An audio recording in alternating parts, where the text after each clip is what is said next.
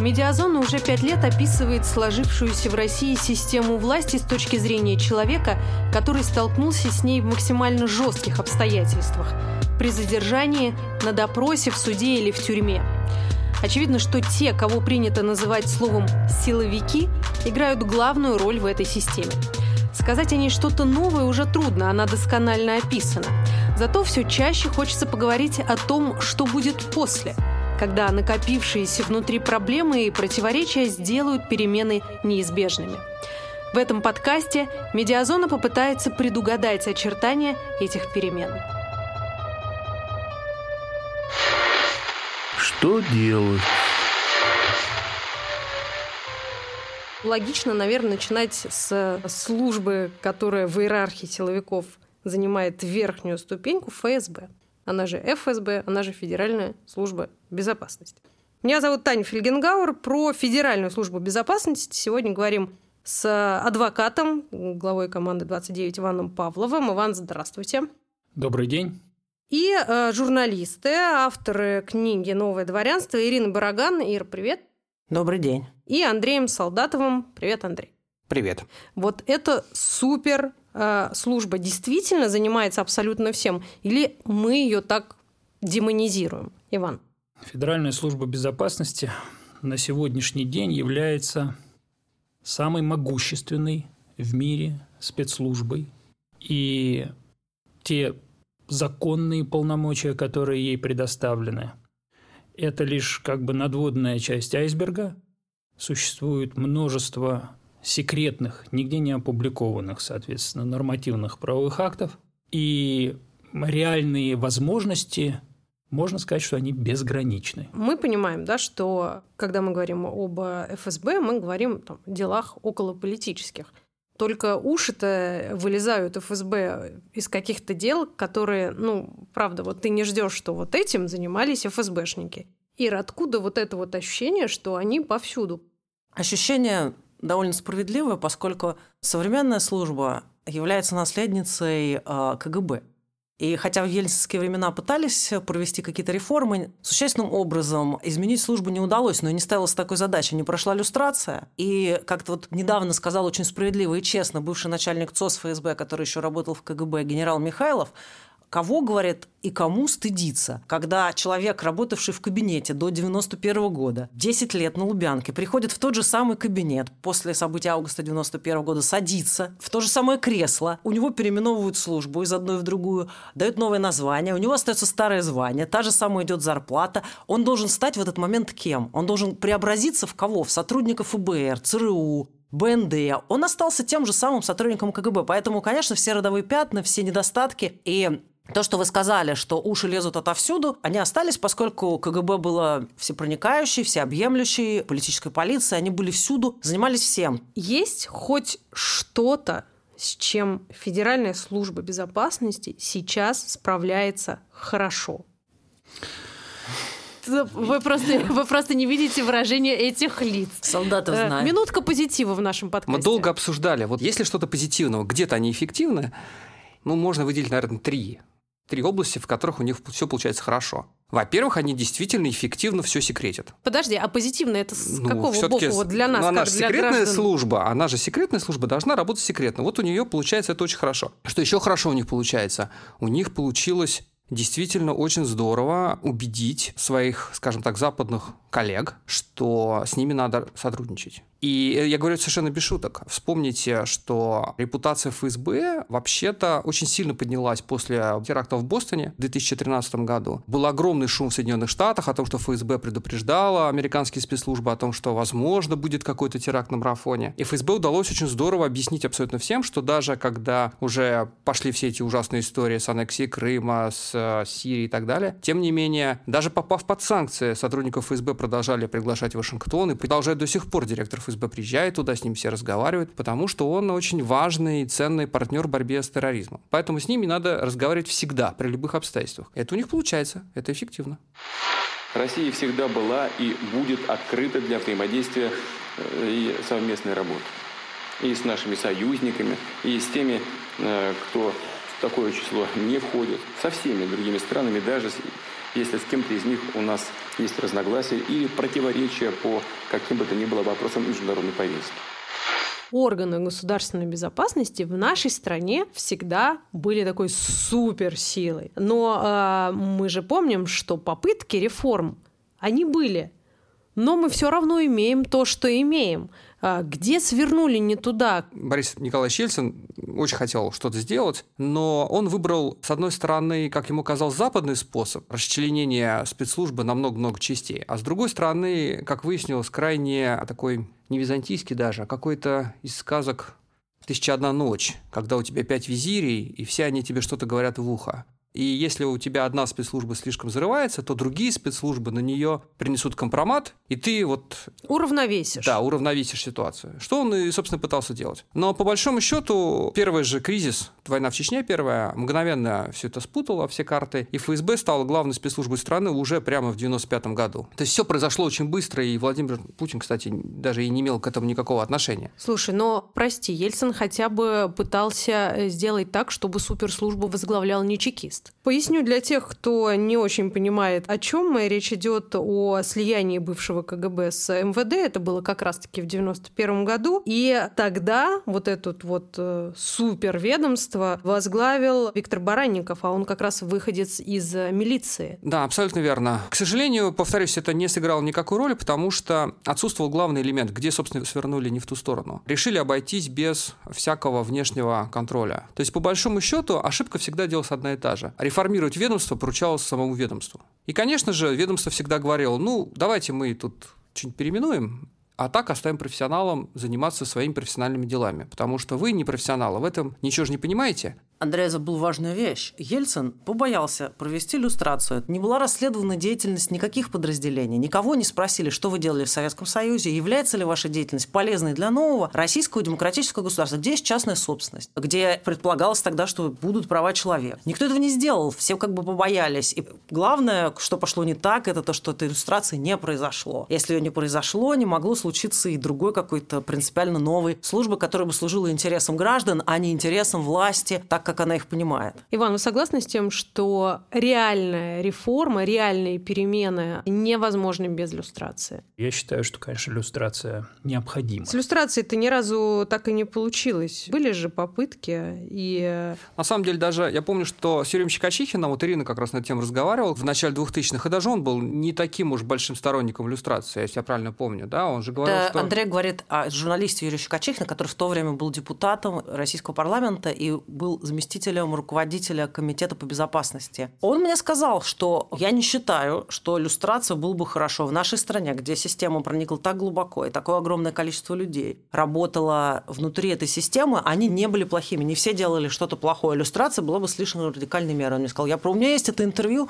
оно сохранилось на нашем сайте агентура.ру. Он сказал, что нет, он против этого. Можно ли обойтись без люстрации, реформируя Федеральную службу безопасности. Иван Павлов. Необходимо использовать элементы иллюстрации. Это не должна быть тотальная иллюстрация, это должны быть как бы вот определенные элементы ее, инкорпорированные в систему реформы. Андрей Солдатов. Я думаю, что без иллюстрации не обойтись. Более того, нужно будет еще проводить отдельную работу по, скажем так, по работе с историческим наследием, чтобы нынешние сотрудники спецслужб перестали считать себя наследниками ЧК. Ирина Бараган. Однозначно проводить иллюстрацию и открывать архивы КГБ все. Как может выглядеть эта самая реформа? С чего стоит начинать так, чтобы это было, знаете, не революционно, а эволюционно?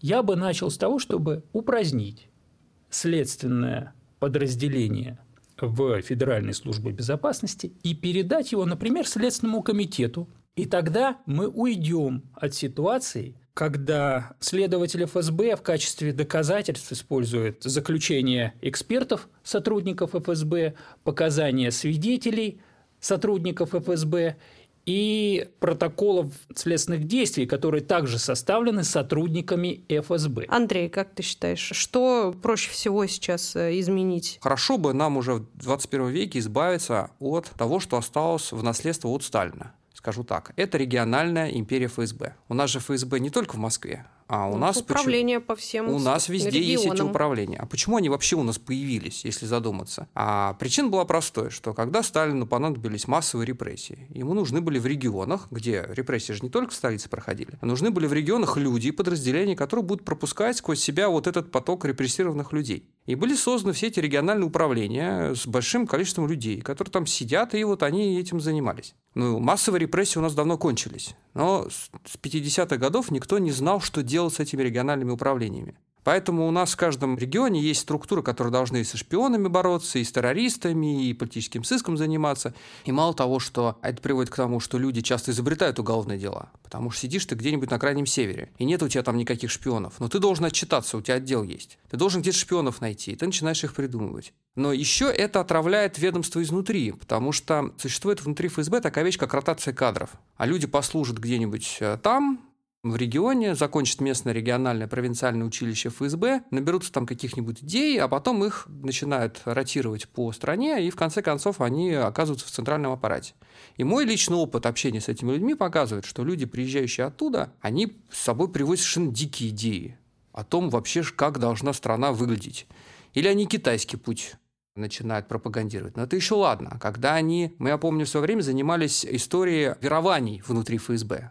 Нет же у нас официальной идеологии. Поэтому кто во что гораст. Например, в Центральной России и ближе к Уралу очень любят всякие мистические идеи внутри ФСБ о том, что Россия управляется глобальным станинским предиктором, что существуют какие-то жидомасонские заговоры, что Россия под властью иудо-христианской цивилизации. И вот это все там расцветает. И поскольку все это цветет вот в таком вот замкнутом пространстве региона, ну и никто, собственно, этому не сопротивляется. А потом люди с этой психологией, менталитетом, они оказываются на довольно важных позициях уже в центральном аппарате. И что они тут уже придумывают, и какие у них безумные идеи в их головах, это, честно говоря, страшно. Предложение от Андрея Солдатова «Убираем региональное управление». Оставляем только Центральный, Центральный аппарат. И Если аппарат. есть какие-то важные объекты, я не знаю, ядерная электростанция или какие-то суперсекретные заводы, ну, прикомандируйте там пару человек, и пусть они сидят и наблюдают. Но этого будет ну, и более тех, чем достаточно. которые в банках сидят, вы их заберите из совет директоров Да, и, и, на и на реактор. северный реактор, да. прекрасная Отлично. мысль. Ир, добавишь? Проще всего, проще всего это побороться с коррупцией. Но для этого нужно для этого нужно привести людей, которые никогда не работали в ФСБ, желательно, чтобы они вообще не работали в правоохранительных органах, но хорошо разбираются. Но люди, которые расследуют коррупцию в банках, люди, которые расследуют коррупцию в больших корпорациях. Такие люди есть, их много. Безопасники ты имеешь в виду? Да. И пусть они как бы попробуют. Это сразу не получится, потому что на ней сейчас держится во многом существование правоохранительных органов и спецслужб в России, но пусть они попробуют навести порядок. Главное не брать старых людей, которые, которые вросли в эту систему и не представляют, как она может работать по-другому. Это, кстати, отличный вопрос. Куда девать старых и кто научит новых? Ну как куда? Даже, говорю, даже иллюстрация – это не значит, что людей надо как бы лишить вообще всех гражданских прав. Таких людей просто надо отправлять на пенсию, устраивать их хорошенько, так сказать, платить им хорошую пенсию, но дать возможность развиваться молодому организму этой службы. А на самом деле были примеры, когда брали ФСБ. Я помню этих ребят в конце 90-х, когда в Москве был большой страх перед э, терактами и в начале 2000-х, и действительно это было серьезной очень проблемой. Вдруг оказывалось, что, например, из технических вузов, такие как МИФИ, еще несколько технических вузов, ребята шли и вербовались в ФСБ. Первоначально, я помню, тогда еще, вот в начале 2000-х, когда я с ними общался, это было совершенно другое поколение. Они пришли в структуру, которая боролась с терроризмом. Конечно, с течением времени были несколько... Среда при- поглотила. Да, к сожалению, некоторые из них, например, закончили в подразделениях, которые занимаются политическим сыском. Но был этот пример. Это был хороший пример, когда люди с хорошим базовым образованием, даже техническим. Не обязательно брать юристов с суперэлитных факультетов. Возьмите ребят с хорошим техническим образованием, дайте им оперативную подготовку, которая, ну, прям скажем, не бином Ньютона. Это не такая уж прям вещь, которую невозможно А кто их познать. должен учить этой оперативной подготовке? Ну, можно взять и людей из МВД, например. Ир, ты как считаешь, откуда новых стоит набирать? Я не вижу ничего страшного, чтобы рекрутировать активных выпускников юридических вузов. При том, при тех зарплатах, которые сейчас в спецслужбе, огромное количество людей туда пойдет. Я не понимаю, какой смысл сохранять людей. Это проблема, что все разрушим и на каком основании будем строить. А что разрушать-то, если у вас человек очень важный, полковник, все оперативные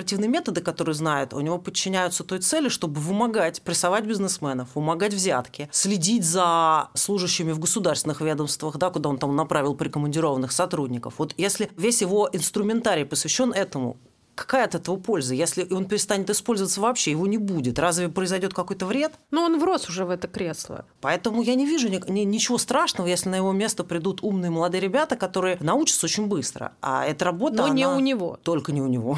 Что с внутренней безопасностью? Ты имеешь в виду управление собственной Да. безопасности ФСБ? Да. Это же изначально была порочная идея создания этих подразделений. И почему вообще не появились? Почему у нас вдруг после 91 года, после 92 даже, я бы сказал, появились во всех структурах от МЧС до МВД до, в конце концов, ФСБ управление собственной безопасности? Причина была одна. Исчез партийный контроль, и ведомства очень не хотели, чтобы появилось что-то, что заменит этот самый внешний контроль. И они все, в общем, пришли к Борису Николаевичу Ельцину и сказали, мы и сами можем бороться за чистоту наших рядов. И посоздавали управление собственной безопасности. А как должно быть? Но так не должно быть точно, потому что это порочная практика. Они занимаются только одним. Они покрывают преступления собственных сотрудников. И известная практика, что если сотрудник ФСБ или другой спецслужбы совершает преступление, мы много раз с этим сталкивались. Первое, что он должен сделать, он звонит в свое УСБ. Оттуда приезжают люди, дают ему бумажку, ну, где он пишет, что вчера он уволился. Таким образом, его убирают из статистики. Вы все согласны с тем, что управление собственной безопасностью тоже быть не должно? Это не должно быть единственным органом. Преступник не должен, предполагаемо, расследовать сам себя. Ты должен делать внешнее ведомство, прокуратура, Следственный комитет, какие угодно. Сейчас законы написаны так, что никто не может расследовать практически по-нормальному то, что делает ФСБ. Я сторонник развития институтов гражданского То контроля. есть условные ОНК,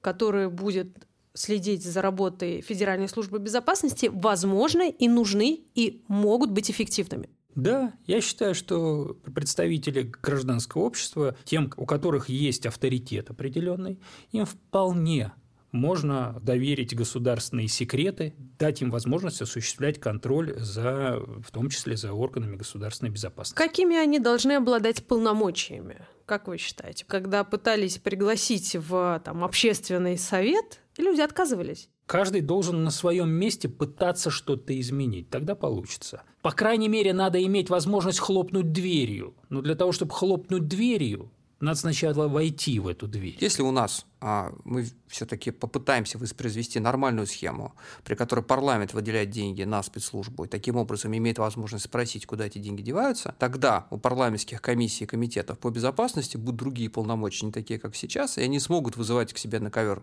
начальников спецслужб и на- настоящим образом, нормальным образом, как это в Соединенных Штатах происходит, спрашивать у них, что они там наделали плохого, и те будут вынуждены перед ними оправдываться, иначе у них закроют финансирование тех или иных программ. Пока же у нас, конечно, я просто помню опыт, мы с Ирой ходили тогда, э, участвовали в этом единственном, видимо, опыте парламентской комиссии по расследованию деятельности спецслужб, это после бесланских событий. И я прекрасно помню, что тогда на ковер почему-то вызывали не сотрудников спецслужб, а вот мы ходили.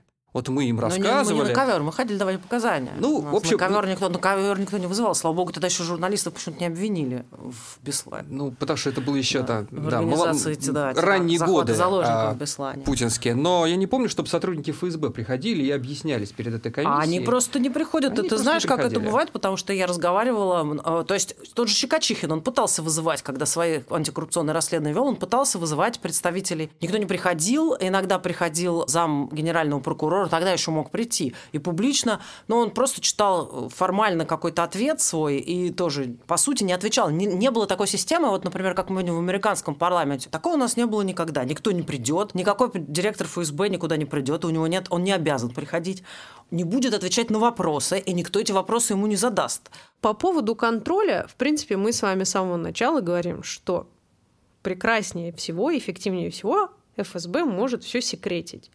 А нужно ли и справедливо ли тогда ограничивать а, общественный контроль за секретной специальной службой? Надо наделять определенные лица, которые обладают контрольными полномочиями, наделять их э, статусом лица, допущенного государственным секретам. И, э, соответственно, таким людям надо разрешать э, запрашивать любую информацию, в том числе относящуюся к государственной тайне. Гражданский контролер, он должен иметь клиренс, да, он должен иметь допуск к государственной тайне и, соответственно, иметь возможность запрашивать любую информацию, связанную там с, с предметом его расследования. Я абсолютно согласен. Я просто вспомнил чудесную историю, когда а, бывший глава, тогда он еще был действующий а, глава комитета по безопасности Госдумы, когда мы у него спрашивали, Васильев, а мы у него спрашивали, а почему же у нас нет общественного контроля над спецслужбами? Что ж такое-то? У вас комитет есть профильный, а почему вы его не осуществляете? Он так чистосердечно говорил, что, послушайте, мало ли кого в парламент изберут берут, может, преступников каких-нибудь. Как же мы им всем дадим доступ к гостайне?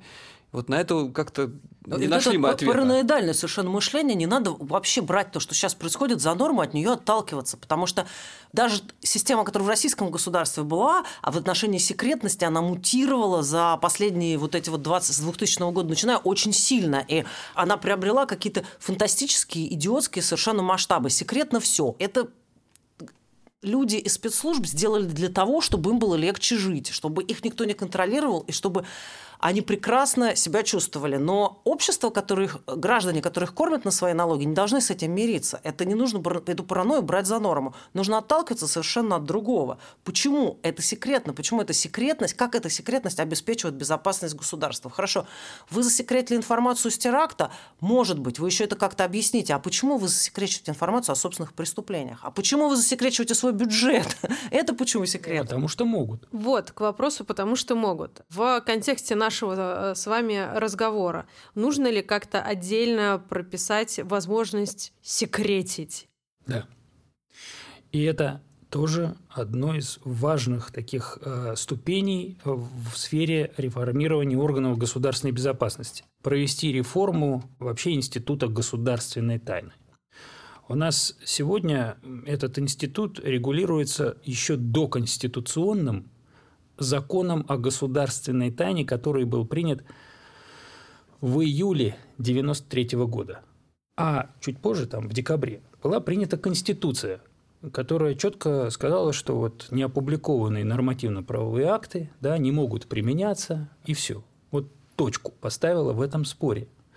А закон о государственной тайне содержит, э, так сказать, вот перечень категорий таких очень достаточно широких категорий э, сведений, которые могут быть отнесены к государственной тайне. И позволяет органам государственной власти, ну, прежде всего, федеральным министерствам, службам и агентствам, издавать внутри себя развернутые перечни сведений, подлежащие засекречиванию. Так вот, закон о государственной тайне, доконституционный закон, позволяет эти ведомственные перечни издавать под грифом «секретно». И на сегодняшний день понять, что такое государственная тайна, просто невозможно человеку, который не, до, не знакомлен с этим перечнем. А поскольку все эти перечни засекречены, они нигде не опубликованы, применение их с точки зрения действующей Конституции, ну, как бы под сомнением. Но Конституционный суд, Верховный суд закрывают на это глаза. Знаете почему? Потому что приоритет у нас не за правами человека, как это написано в Конституции, а за государственной безопасностью. Я все о той же форе, которую имеют органы государственной безопасности в любых спорах, в любых государственных органах в нашей стране. Необходимо закрыть доступ конфиденциальной секретной информации военно-политического, экономического, научного характера, обеспечить надежное оперативное прикрытие наших новейших разработок в области обороны.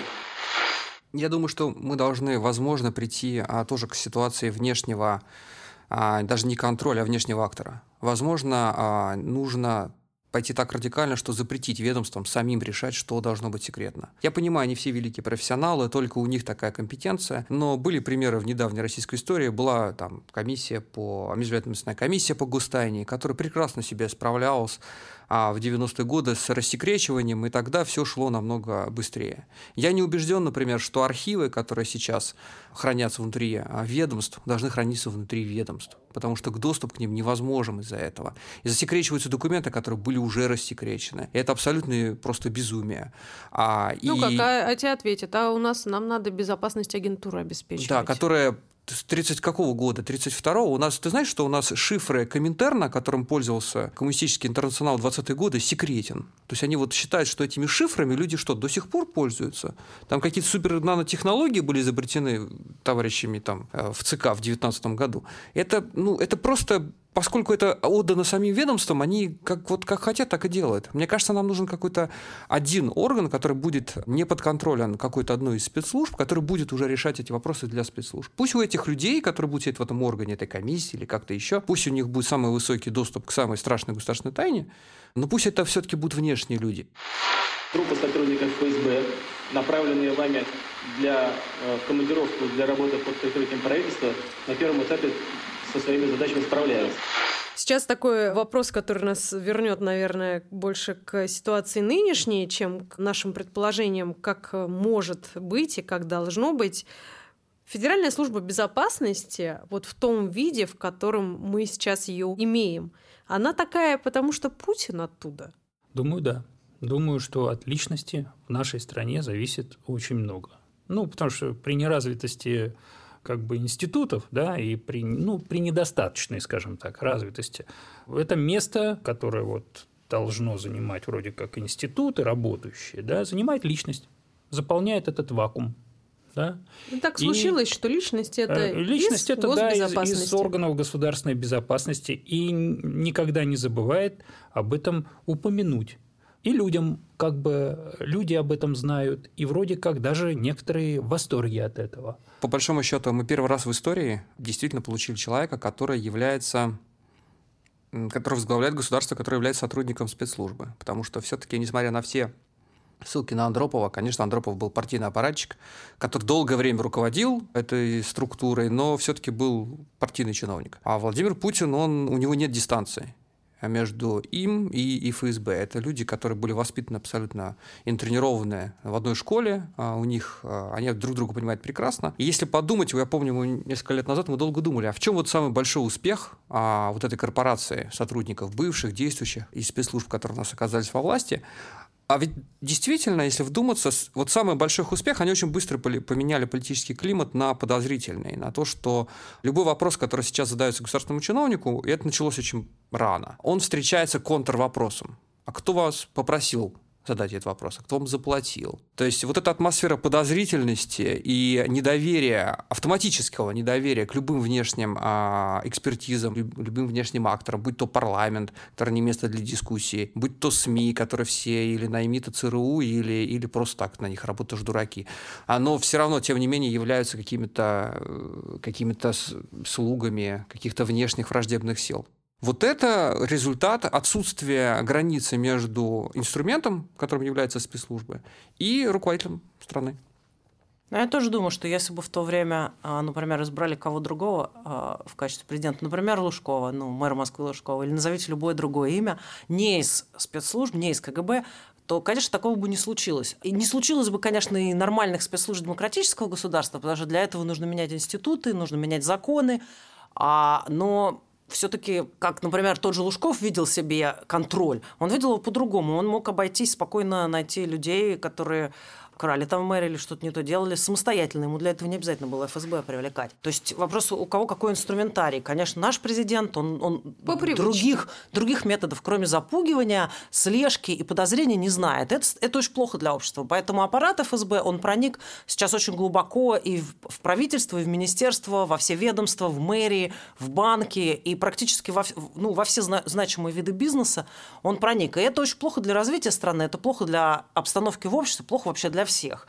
И думаю, при другом президенте, конечно, такого бы не произошло. Но Чудес бы не случилось, потому что слишком много системных изменений надо было делать уже и даже в то время, к 2000 году. Последний вопрос к нашему обсуждению о возможной необходимой реформе, реформе Федеральной службы безопасности. К чему мы должны прийти в идеале? Надо определиться на понятийном уровне. Что такое государственная безопасность сделать четкие, ясные, понятные границы, куда нельзя выходить за рамки как бы вот э, этой службы, да, этой службе нельзя выходить за эти рамки.